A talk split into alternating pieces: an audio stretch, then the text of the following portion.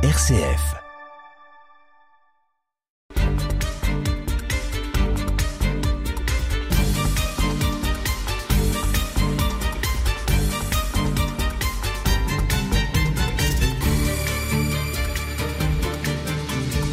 Des découvertes fort intéressantes ont été faites ces derniers mois dans notre région. Pour commencer, en respectant la chronologie, nous allons nous rendre à Val-des-Marais, une nouvelle commune, si l'on peut dire, du sud marnais, car elle date de 1977, ce qui fait quand même 46 ans. Elle réunit les communes d'Aulnay-aux-Planches, Aulnisieux, Coligny et Morin et compte 570 habitants. Elle est située au nord de Ferchampenoise et appartient à la région des Marais de Saint-Gon, région particulièrement intéressante pour les archéologues. Un programme collectif de recherche, en abrégé PCR, dirigé par Rémi Martineau, est consacré au complexe minier néolithique des marais de Saint-Gon. Une quinzaine de minières de silex sur 440 hectares. Une minière de silex, c'est une sorte de mine où on trouve du silex. Mais où sont installés les exploitants? Nous avons dans cette région 135 hypogées, une densité rare, 5 allées couvertes, mégalithiques, 7 minières de silex, 8 polissoirs fixes, 4 habitats. Mais vivent-ils dans un cadre organisé? Ces données pour cette période sont uniques en Europe. L'an passé, à Courgenay, des traces d'écobuage, c'est-à-dire de culture sur brûlis, et la découverte de polissoirs pour haches nous ont révélé la présence de cultivateurs. Mais où habitaient-ils La réponse se trouve sur le site du pré aux vaches que nous avons déjà cité. On connaît découvert sur ce site 863 objets inédits, dont 465 dessinés. Ils datent du néolithique récent, entre 3500 et 3000 avant Jésus-Christ. Nous utilisons l'intervention de Rémi Martineau sur France Culture. La présence de l'homme se manifeste par un fossé d'implantation avec palissade, avec des poteaux jointifs. Cet ensemble s'organise autour d'une petite butte aujourd'hui un peu arasée. Elle renferme une partie des occupations. On a ainsi détecté un bâtiment à deux nefs avec une abside. On trouve de grandes dépressions naturelles qui renferment un matériel très intéressant. Ce sont les poubelles des habitants. Silex taillé, outils en silex. Parmi ceux-ci, l'ancêtre de nos meules pour moudre le grain. Des éléments de nourriture, mais aussi de l'ocre importé. L'ocre est une roche ferrique composée d'argile colorée par un hydroxyde de fer. Elle est utilisée depuis fort longtemps dans les peintures notamment à l'Escaut, date de 18 000 avant Jésus-Christ. Elle est non toxique et a une longévité remarquable. Maintenant, il nous faudra déterminer l'ensemble de la palissade pour voir les activités qui sont pratiquées. Il faut aussi exploiter, comme tu le disais, les poubelles et le remplissage des puits. Et voilà un mot très intéressant, les puits car si on a des hommes à cet endroit, c'est parce que justement, ils ont eu l'astuce, si j'ose dire, d'aller chercher l'eau dans le sol grâce à des puits. Sans eau, pas possible d'avoir une vie humaine. Parmi les EG mis au jour, une petite plaque de nacre, moule douce, elle a un centimètre de long et comprend deux perforations. Mesdames, ne pensez-vous pas que ce serait l'ancêtre du bouton?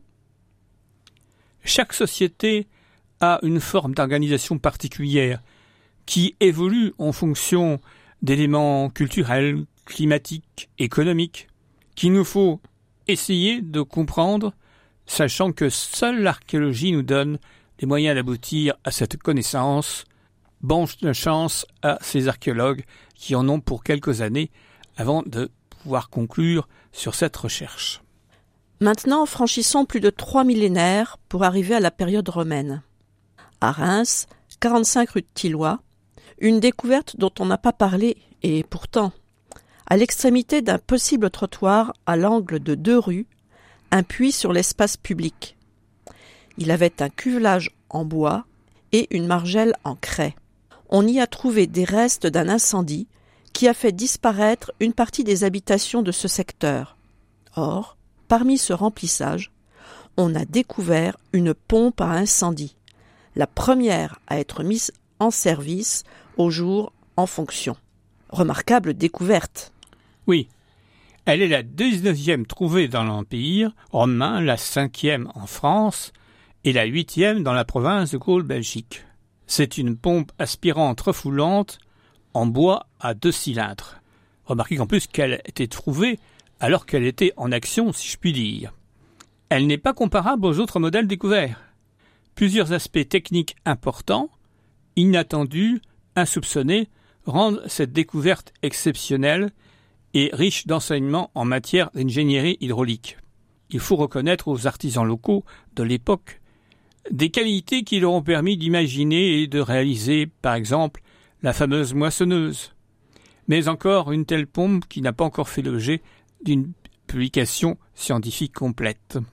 Cela nous montre que la ville était équipée de puits publics qui pouvaient être utilisés en cas d'incendie. Nous savons déjà que des vigiles assuraient une surveillance, notamment nocturne, et ces ancêtres de nos pompiers pouvaient intervenir non seulement avec des seaux, des échelles, mais aussi avec ces appareils, certainement beaucoup plus efficaces. On connaît l'organisation de ces vigiles à Rome, mais beaucoup moins dans le reste de l'Empire. Nous avons là ce qui n'a jamais été mis en valeur, l'indication d'un aménagement avec ses puits, ancêtres de nos bouches à incendie. On peut regretter l'absence de publicité faite à cette découverte. Cyril Driard, l'inventeur de cette découverte, est un archéologue de l'EVEHA, créé en 2006 à Limoges, qui a 12 agences en France, dont une particulièrement active à Troyes. Toujours à Reims, plus récemment, une opération d'archéologie préventive a concerné une bande de terrain située entre le cimetière du Nord et la nouvelle piscine. Une première occupation du premier siècle a mis au jour une habitation modeste, avec des murs en terre crue, mais avec des décors peints représentant des grappes de raisin. Au deuxième siècle, on change d'échelle. Ont été mises au jour deux grandes galeries à portiques de 20 mètres de côté, formant un U, entourant deux grands massifs de maçonnerie rectangulaire qui prennent place dans un espace qui pourrait être un jardin. L'un des deux massifs est équipé d'une canalisation d'eau sous pression. Bassin, fontaine.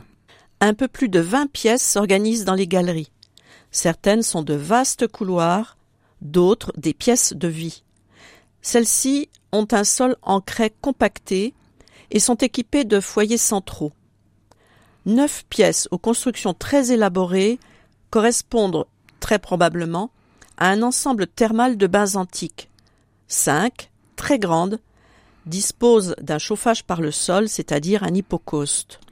Nous n'avons malheureusement pas les dimensions de ces très grandes pièces chauffées. Les enduits peints, certains encore en place, sont composés de motifs floraux, certains pigments sont très proches du bleu égyptien. Ce pigment synthétique est utilisé par les Égyptiens dès 2800 avant Jésus-Christ. Il imite le lapis lazuli, luxueuse pierre rare et chère, d'où l'intérêt de la remplacer par un produit beaucoup moins coûteux. Serait-ce un établissement de bain, des termes, d'une demeure très cossue par exemple, des termes privés, pas forcément publics Il faut avoir à l'esprit que la fouille s'étend sur un rectangle délimité par les équipements dont nous allons parler, d'un côté le cimetière et de l'autre côté euh, les nouvelles constructions. Cette situation rend extrêmement difficile l'identification de l'ensemble. On peut toutefois rapprocher ces découvertes d'autres faits il y a plus d'un siècle et demi et qu'il ne convient pas de négliger sous prétexte qu'on ne fouillait pas autrefois comme aujourd'hui. En 1839, cimetière du Nord, ont été mis au jour des vestiges de construction gallo-romaine. Des murailles en maçonnerie de terre jaune recouverte de peintures à fresques rouges, bleues, jaunes et noires. Le décor correspond à des lignes horizontales et transversales de différentes largeurs. Ce renseignement vient de Pouvillon Pirard, auteur du début du XIXe siècle, qui n'est pas pris en considération, du moins par certains archéologues, parce qu'il a tendance à extrapoler ses découvertes d'une manière très contestable. Mais observateur des travaux qui s'effectuent alors à Reims, lorsqu'il décrit ce qu'il a vu, on ne peut pas mettre en doute son témoignage. La même année, Narcisse Brunette, architecte municipal, signale la découverte d'autres constructions importantes à plusieurs degrés circulaires et de parties de murs qui semblent s'étendre dans le reste du cimetière. Le même auteur dit qu'on y avait déjà rencontré les restes de constructions antiques. Enfin, il y a une découverte plus récente que nous ne connaissons que depuis peu, qui a été faite à rue Saucillon. Alors certains Rémois même ne connaissent pas cette rue, qui se trouve dans le secteur de la gare Reims-Clermarais que la ville de Reims a voulu ouvrir. Et dans ce cimetière, on a trouvé, outre des inhumations et des incinérations, un sarcophage de 1,65 m de long, dimension hors tout, 1 mètre de large et 0,80 m de hauteur. Y a tout de suite quand même que 1,65 m de long, ça fait moins en intérieur, c'est donc que la personne enterrée ne devait pas être très grande. On a pu déterminer qu'il s'agissait d'une femme d'une quarantaine d'années. Des prélèvements ADN ont été faits sur ses dents pour euh, faire un rapprochement avec ceux qui ont été faits déjà sur un certain nombre de squelettes qui ont été découverts dans la ville, euh, pour faire éventuellement des rapprochements. Toutefois, je me permets de signaler que, étant donné euh, le caractère excentré de ce cimetière, il se pourrait qu'on n'ait pas affaire, en réalité, à une habitante de la ville de Reims, mais peut-être plutôt à une étrangère, qui était accompagnée d'ailleurs d'un riche mobilier avec des flacons de parfum notamment. Voilà pour les découvertes les plus importantes et vous voyez qu'on attend beaucoup d'études plus détaillées.